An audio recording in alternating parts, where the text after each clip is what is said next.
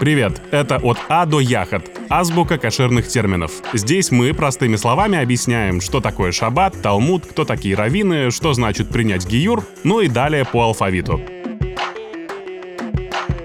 Сегодня вторая буква, буква «Б», и термины бар-мицва и бат-мицва. Бар-мицва и бат-мицва в переводе с иврита «сын и дочь заповеди», иными словами, еврейское совершеннолетие, он же возраст осознанности.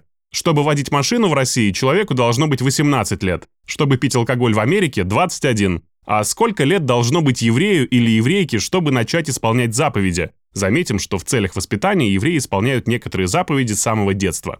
Итак, в еврейской традиции есть много красивых заповедей, а точнее целых 613, и почти все они связаны с материальным миром.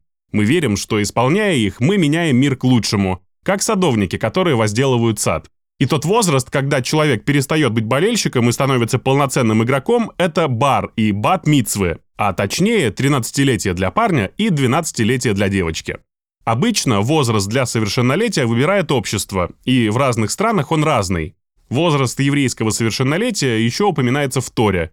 Сын нашего праотца Иакова, будучи 13-летним парнем, называет Иш, мужчину на иврите. А почему тогда у девочек этот возраст раньше? Талмуд говорит, что к девушкам осознанность и мудрость приходят чуть раньше. Традиция широко праздновать этот день уходит корнями в Средневековье и с годами набирает обороты. Например, в Америке почти каждый еврейский парень проходит обряд бар-мицвы, в том числе его проходил сам Дрейк. Не забывайте писать комментарии, ставить звездочки и делиться подкастом в сторис. Ваша поддержка и обратная связь очень и очень важны для развития подкаста справа налево.